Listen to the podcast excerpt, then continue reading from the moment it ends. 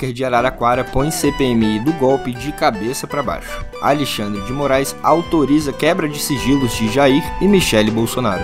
E Mauro Cid promete dar com a língua nos dentes. Sejam bem-vindas e bem-vindos. A sexta-feira tá muito animada. Brasília tá em chamas e ninguém por aqui dormiu, isso eu te garanto. Na CPI mista do golpe, Delgatti Neto, que já havia acabado com a Lava Jato, tá acabando com as ditas narrativas do bolsonarismo. Não acredita? Tá difícil para mim também, mas deixa eu te convencer bem rapidinho, no pé do ouvido.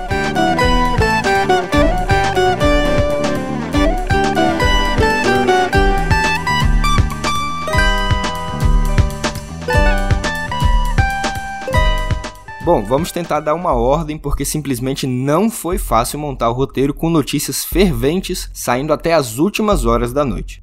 Acho que vale a pena começar pela CPI mista do 8 de janeiro, certo? É o tema, tá todo mundo ouriçado com isso, então vamos lá. A CPI mista, aquela mesma que o bolsonarismo esperneou para instaurar no Congresso Nacional, teve hoje o seu dia de CPI da pandemia. E por que isso? porque vocês hão de lembrar que a outra comissão parlamentar de inquérito parou o país, que acompanhou entre incrédulo e, bem, puto, as sessões que desmascararam um descaso tremendo ao qual fomos expostos. Descaso não, projeto. Enfim, não vamos falar de pandemia, né? Fato é que mais uma vez aquela salinha ecoou para o país inteiro. E por um sujeito que tem se acostumado nos últimos cinco anos a patrocinar viradas espetaculares no roteiro desse país maluco. Pois bem, Walter Delgatti Neto, o famoso hacker de Araraquara, aquele responsável por ter acesso às mensagens do ex-procurador e agora ex-deputado Deltan Dallagnol, virando do avesso a Operação Lava Jato e seus mandos, desmandos e desvios, resolveu falar. Convocado pela base do governo, Delgatti deu várias mostras de que estava engasgado. E devia estar mesmo. Depois da Vaza Jato, ele sequer foi ouvido, só voltou mesmo aos noticiários com sua prisão na Operação Spoofing e ao ser anunciado pela deputada Carla Zambelli, aquela, em sua equipe de mídias sociais. É, ontem ele falou. E, como eu já disse, o Brasil parou para ouvir. A sessão foi dividida em dois momentos. Amanhã, quando a base do atual governo conseguiu a hegemonia na lista para inquirir o hacker, e à tarde, na xepa, quando a oposição tomou os microfones seguindo a ordem regimental. Nas primeiras horas do dia, ele respondeu tudo. Foi longamente questionado pelos e pelas parlamentares em rodízio que começou com a senadora Elisiane Gama, relatora da CPI mista. E o nome do ex-presidente saía como balas de metralhadora de sua boca. Sim, a brincadeira com arma é intencional mesmo. Indagado sobre as instruções que recebera de Zambelli, foi bem claro. Após isso, a deputada me disse que eu precisava invadir algum sistema de justiça, ou, ou o TSE em si, ou alguma invasão que mostrasse a fragilidade do sistema de justiça, dizendo que seria uma ordem também do, do presidente. Porém, apenas a deputada me disse isso. Eu não ouvi isso do presidente. Você se comprometeu com ela? Me comprometi. E fez a invasão depois do CNJ? Sim, fiz a invasão do CNJ e também, a partir do CNJ, de todos os tribunais do país. Pesado, né? Pois é. O clima ficou ainda mais tenso quando Delgatti comentou que seu advogado sofreu graves ameaças pelo simples ofício de defendê-lo judicialmente. Não pode falar. Não. Não, ainda não. Não, ainda, ainda não teve. Boletim de ocorrência. Ele fez um boletim de ocorrência e ele tem as mensagens e áudios da ameaça. Para além disso, ele confirmou que recebeu sim proposta de Bolsonaro para assumir a autoria de supostos grampos ilegais feitos sobre o ministro do Supremo Tribunal Federal Alexandre de Moraes. Também relatou Delgatti que o presidente, em tom de deboche, alegou que, se o hacker fosse preso, ele, Bolsonaro, mandaria prender o juiz. Bolsonaro teria oferecido um indulto presidencial ao hacker, que ainda estava sob a mira da Operação Spoofing, para livrá-lo da cadeia. Sim, no mesmo molde daquele que o próprio Jair concedeu ao ex-deputado Daniel da Silveira. Conforme o relato, depois de um café da manhã no Palácio da Alvorada, evento confirmado não só por Bolsonaro em sua entrevista à Jovem Pan, mas por Flávio Bolsonaro na própria comissão, Delgatti ouviu do marqueteiro Duda Lima, do PL, que era preciso montar uma encenação com uma urna eletrônica. A grande estratégia de marketing de Duda era bem a cara do bolsonarismo, se vocês me perdoam a franqueza. Pegar o objeto de votação, incluir um código-fonte malicioso e fazer crer, por meio de falcatrua mesmo, que era possível digitar o nome de um candidato e aparecer o voto no outro. Tudo isso, ainda de acordo com Delgatti, seria publicado no dia 7 de setembro do ano passado como uma revelação bombástica das fraudes eleitorais que Bolsonaro tanto fala, mas que, no fim, era ele mesmo quem queria fazê-las. Acho que vale colocar neste ponto aqui que a defesa de Bolsonaro desmentiu as acusações feitas por Delgatti Neto, classificando as falas do hacker como falsas e desprovidas de prova, o que me parece meio pleonástico. Enfim, fica o registro do contraditório. Galera, isso tudo foi só pela manhã. Pois é, no depoimento, Delgatti, que compareceu na condição de testemunha CPI mista e tinha aval do STF para permanecer em silêncio, respondeu apenas às perguntas formuladas por parlamentares mais ligados ao atual governo. Os de oposição, como já comentei, ficaram para a parte da tarde e, em geral, não foram respondidos pelo hacker. Houve, porém, uma exceção no momento muito aguardado por muitos. Pela primeira vez, Delgatti e o ex-juiz, ex-ministro da Justiça de Bolsonaro e agora senador Sérgio Moro ficaram frente a frente, tete a tete, a poucos metros de distância. E agora aquela grande introdução que eu fiz lá no início se faz bem útil. Nesse país maluco, o ano de 2019 parece uma lembrança distante, bem distante. Pré-pandemia, início de um governo. Bom, enfim, eu deixo o adjetivo para vocês. Era 2019. E naquele momento, Sérgio Moro era uma figura quase messiânica no Brasil, e me perdoe o trocadilho. Após prender seu peixe graúdo, o então ex, mas agora atual presidente Lula, ele rasgou a toga e desceu a máscara, indo para o Ministério da Justiça e Segurança Pública do cara que se beneficiou da prisão que ele próprio, Sérgio Moro, decretou. Enfim, a Vaza Jato, deflagrada pelo portal The Intercept Brasil, que contava com um timaço das linhas com Glenn Greenwald, Leandro Demore, Rafael Moro Martins e Amanda Aldi, por exemplo, foi uma chuva de bala de prata no ex-juiz. As reportagens abriram o caminho para a libertação de Lula e, posteriormente, para a anulação das condenações que pesavam sobre o presidente no âmbito daquela operação. No fim das contas, o início do fim do casamento de Moro com o bolsonarismo veio por causa do araraquense Delgatti. E, ontem, eles estavam frente a frente. Sim, eu vou fechar esse arco, prometo. O senador estava convicto de uma boa atuação contra o seu algoz, foi com raiva, falou grosso, ou quase isso, e por fim questionou o hacker sobre seus antecedentes criminais. Ah, essa foi uma das duas estratégias principais da oposição: pintá-lo como criminoso, um criminoso comum, rasteiro, e associá-lo ao Partido dos Trabalhadores, o PT. Relembrando que eu fui vítima de uma perseguição em Araraquara, inclusive equiparada à perseguição que Vossa Excelência fez com o, o presidente Lula, integrantes do PT, e ressaltando que eu li as conversas de Vossa Excelência e li a parte privada e posso dizer que o senhor é um criminoso contumaz. Cometeu diversas irregularidades e crimes. Uf, ainda deu tempo para o hacker sambar na cara do setor de TI do Conselho Nacional de Justiça, em cujo sistema ele se infiltrou e emitiu mandados de prisão contra Alexandre de Moraes. Repensem bem suas senhas, queridas e queridos, porque se até o CNJ é fraco assim, imagina nós, réis mortais. Só pode até citar qual era a senha do CNJ? A, a, senha root, que é a senha master, que tem acesso a tudo, era 1, 2, 3 mudar. E a segunda senha mais segura era CNJ 1, 2, 3. É.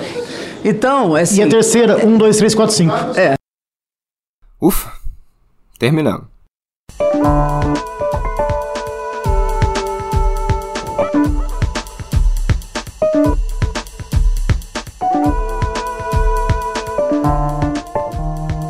Mentira, terminamos não, porque se fosse para dar um título pro dia de ontem, certamente o bolsonarismo iria por algo como o dia em que a Terra plana parou.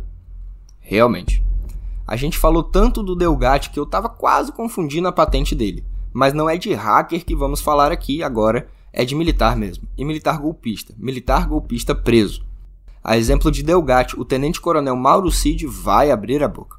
De advogado novo e tudo, o ex-ajudante de ordens de Jair vai contar o que sabe sobre o rolo das joias e, pelo menos de acordo com um novo defensor, vai cair atirando. Por que cair atirando? Só porque é militar? Pode até ser, mas não era isso que eu tinha em mente. Cid vai cair atirando porque sabe que já é homem abatido, morto não necessariamente em combate, mas combatendo. Em entrevista à Veja, o advogado do militar adiantou que o novo cliente vai admitir sim a participação nos esquemas, só que vai dizer que atuou sob ordens, o que é coerente, pois ele era justamente um ajudante de ordens. Cid está preso em um batalhão da Polícia do Exército aqui de Brasília há três meses. Agora que resolveu falar, vai falar que vendeu sim as peças presenteadas ao Estado brasileiro, que transferiu o dinheiro dessa negociação para o Brasil e que entregou em espécie ao ex-presidente. E como gosta de dinheiro em espécie esse autoproclamado pai do Pix, né? A intenção de César Bittencourt, o novo advogado de Cid, é que as confissões sirvam para reduzir a pena a qual o tenente-coronel certamente será submetido. Para isso, a rolar Jair é crucial, já que as investigações vão à mineira, pelas beiradas, mas inevitavelmente mirando o ex-presidente. Em outra frente, outra coluna, Cid também está atolado até o pescoço na trama golpista encampada pelo bolsonarismo após as eleições. Seu nome é presença constante nos relatórios do COAF e nas investigações sobre o 8 de janeiro.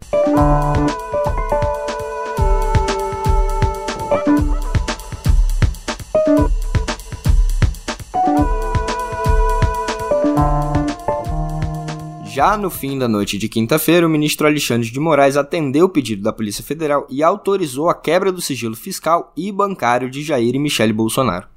Em outra jogada quente, Moraes deu aval ao pedido de cooperação internacional feito pela mesma PF para solicitar nos Estados Unidos a quebra dos sigilos dos investigados no caso das joias, já que boa parte das transações se deu por lá.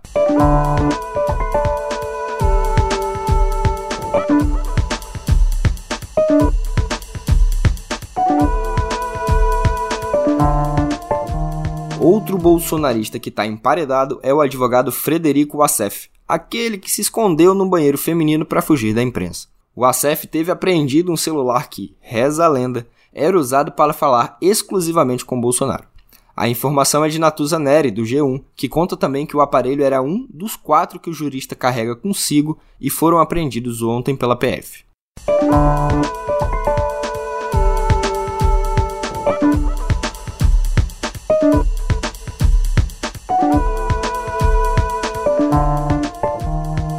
Olha esse noticiário, tá apelando. Por falar em Polícia Federal, a corporação saiu às ruas em nova fase da Operação Lesa Pátria, que investiga ações, omissões e incentivos na tentativa de golpe em 8 de janeiro. A 14ª fase se deu na Bahia, em Goiás, na Paraíba, no Paraná, em Santa Catarina e aqui no Distrito Federal, mas nem olhem para mim. Os alvos eram suspeitos de terem fomentado a Festa da Selma, o termo utilizado para convocar os atos de 8 de janeiro os influenciadores Isaac Ferreira, Rodrigo Lima e Juliana Gonçalves Lopes Barros, o pastor Dirley Paz e a cantora gospel Fernanda Oliver estão entre os presos. Outras cinco pessoas foram alvos de prisão preventiva. Todas as prisões foram decretadas por Alexandre de Moraes a pedido da Polícia Federal. Já a Procuradoria-Geral da República, conhecida mundialmente como PGR, denunciou e pediu ao STF a prisão preventiva do comandante-geral da Polícia Militar do Distrito Federal, Coronel Clepter Rosa Gonçalves, do ex-comandante da corporação, Coronel Fábio Augusto Vieira, e de mais cinco oficiais que integravam a cúpula da PM do DF em 8 de janeiro, segundo Isadora Teixeira, da coluna Grande Angular, no Metrópolis.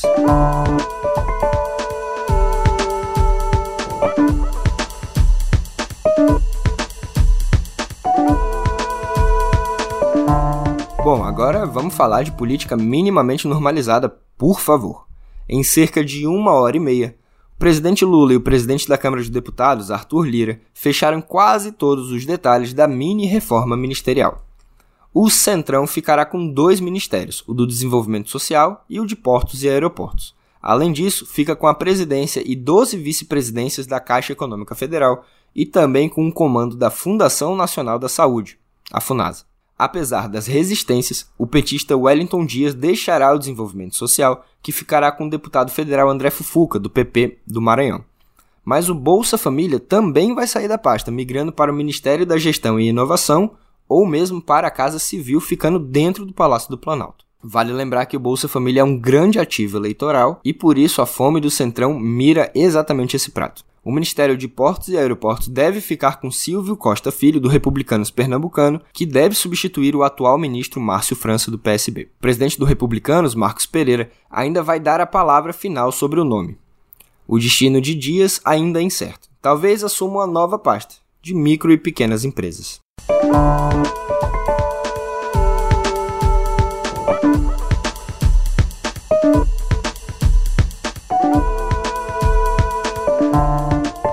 Voltamos a falar de Polícia Federal porque a corporação cumpriu ontem mandado de busca e apreensão em Mossoró, lá no meu Rio Grande do Norte, contra um homem que ameaçou de morte o ministro Alexandre de Moraes, do Supremo Tribunal Federal. Ele se intitula integrante da Al-Qaeda, aquela mesma, e, nas redes sociais, afirmou que explodiria uma grande bomba em nome do grupo terrorista.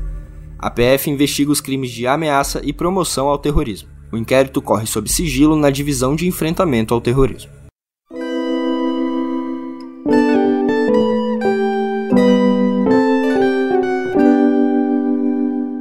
Caramba! Vamos mudar um pouquinho? Vamos falar de luz?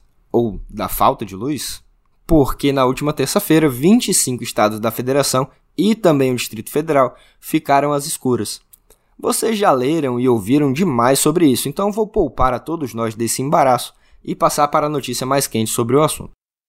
Ontem, quinta-feira, o Operador Nacional do Sistema Elétrico, o ONS, divulgou um relatório de análise preliminar sobre o ocorrido, a maior intercorrência no país desde 2009.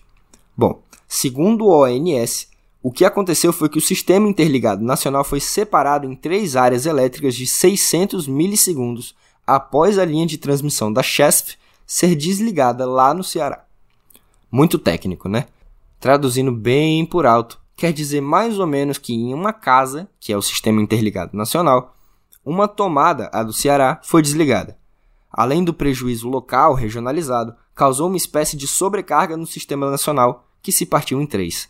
Deveria ser apenas um, tá? Nisso, o que seria a rede central de uma casa, nesse exemplo que a gente está seguindo, foi como se a tomada desligada à força tivesse chupado a energia de outras tomadas que perderam tensão e esse efeito cascata atingiu a outras linhas. Mesmo com essa explicação bem meia-boca minha aqui, acho que deu para entender. Se não, me corneta lá nas redes. Enfim, esse embrólio todo, ainda segundo o ONS, não tem como deixar as 29 milhões de residências sem luz, como aconteceu, ao menos de forma tão rápida.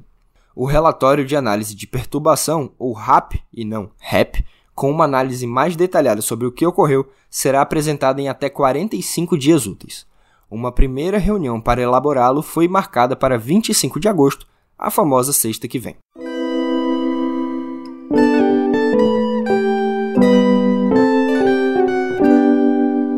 E lá nos Estados Unidos tem pouca união.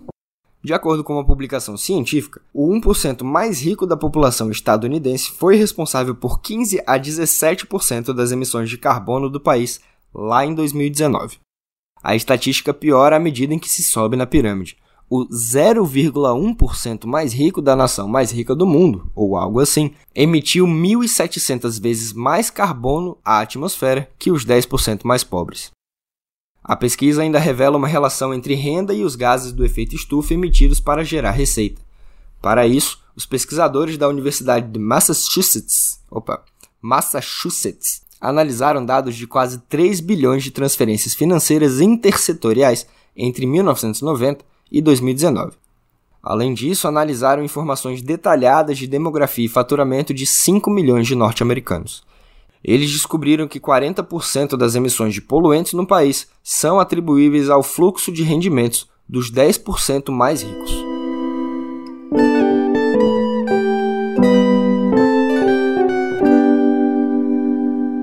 Aqui no Brasil, o Congresso Nacional deu um passo importante no combate à violência contra a mulher. Após votação simbólica, o Senado aprovou um projeto de lei que institui pagamento de auxílio aluguel a mulheres vítimas de violência com foco naquelas que estão em vulnerabilidade social. O texto agora segue para o Planalto, onde deve ser sancionado em breve.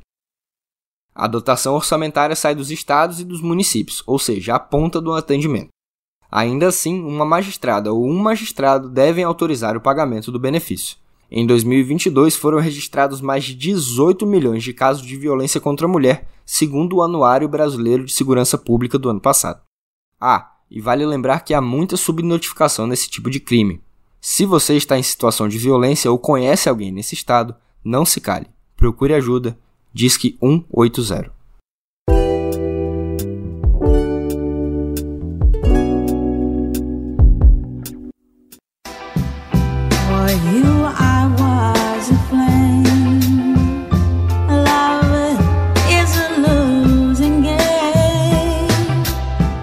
Lá se vão 12 anos que o mundo deixou de ouvir essa voz.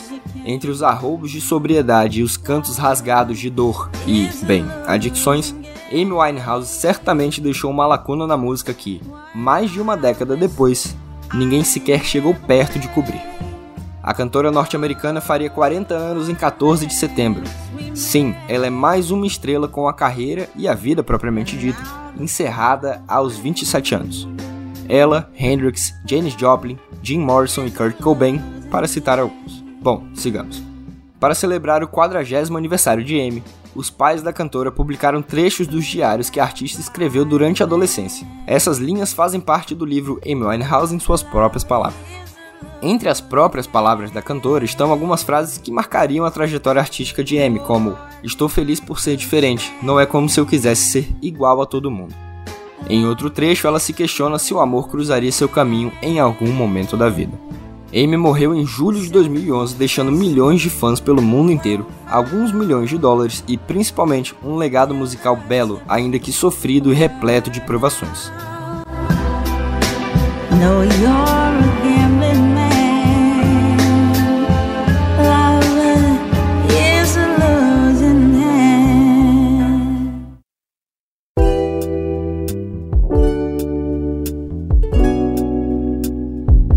Último domingo, dia 13, o historiador e cientista político José Murilo de Carvalho faleceu, apesar da imortalidade de ocupar uma cadeira na Academia Brasileira de Letras. Assim, a ABL está com uma cadeira vaga. E, é claro, já começou o burburinho e a campanha pela próxima eleição.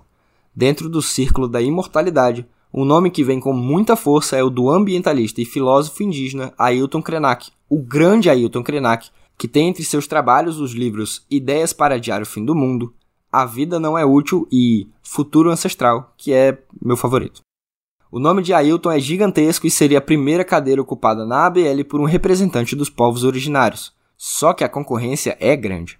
Quem disputa com ele, ao menos na rádio corredor da instituição de Machado de Assis, é a historiadora Mary Del Priori, que simplesmente tem mais de 50 obras no currículo, como História da Gente Brasileira, e A Procura deles. Um livro grande, sim, mas de leitura muito fácil, corrida, que faz um trabalho quase arqueológico para entender como funcionavam as famílias de pessoas escravizadas em meio à luta pela abolição, bem como os combates que, de uma maneira ou outra, são deixados de fora da historiografia oficial. A eleição ocorre em 45 dias, numa disputa que promete ser mais acirrada que a última eleição presidencial. A diferença é que qualquer um dos vencedores fará um bem danado ao país na cadeira.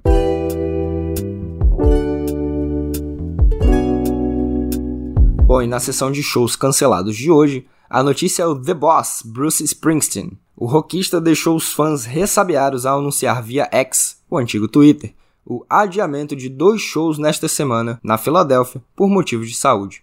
A equipe do cantor não deu detalhes sobre qual problema que o aflige, mas é a segunda vez só neste ano que ordens médicas o obrigam a interromper a turnê.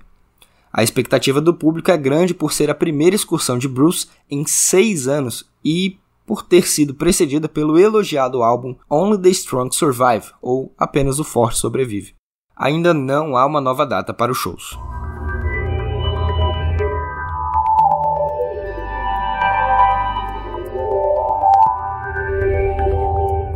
Na nossa sessão de tecnologia, o Senado criou uma comissão interna para debater a inteligência artificial. Pois é, o objetivo é formular uma legislação que equilibre a privacidade dos cidadãos com o progresso tecnológico.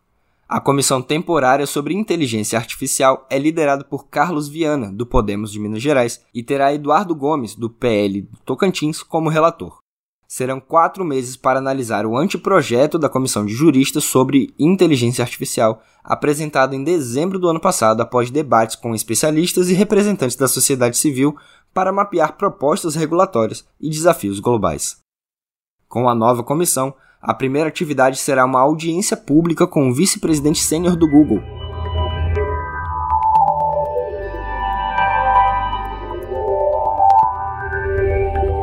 E por falar em Google, a justiça russa multou a empresa em 3 milhões de rublos, algo em torno de 158 mil reais, acusando a companhia de não ter apagado vídeos no YouTube sobre a invasão à Ucrânia. Segundo o tribunal da Rússia, a Big Tech teria mantido no ar conteúdos com informações falsas sobre a operação militar especial e formas para entrar ilegalmente em estruturas sob vigilância. Tudo isso com aspas para a corte russa, tá?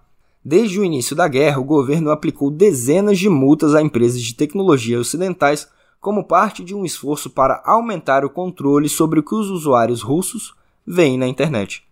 Apesar da debandada de empresas, a subsidiária russa do Google continua operando no país. O YouTube é usado por cerca de 77 milhões de pessoas na Rússia e é uma das poucas plataformas globais ainda disponíveis por lá.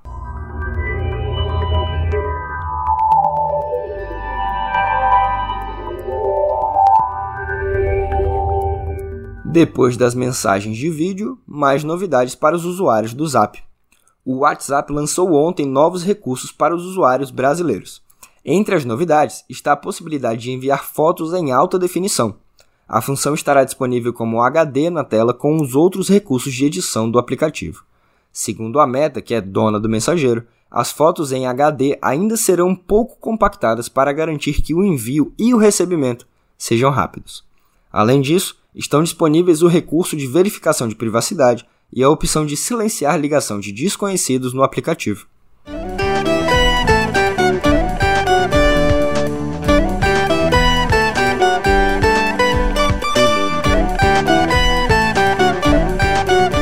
Ainda bem que não é preciso me silenciar, até porque o programa de hoje chegou ao fim. Que jornada, hein? Ainda bem que é sexta-feira. Deixa seu Rolex em casa, não saia por aí pregando golpe ou tentando invadir sistema de justiça, tá ok? E, claro, fique à vontade para comentar, seguir o nosso podcast, dar 5 estrelas e também nos seguir nas redes. Arroba canal meio para ficar ligado em tudo que publicamos e arroba outrolavo em qualquer rede para me dar a honra de sua companhia nessas plataformas também. Por aqui, deixo um beijinho especial para a filhota que está acordada até agora e me despeço com a promessa de voltar na próxima semana. Até!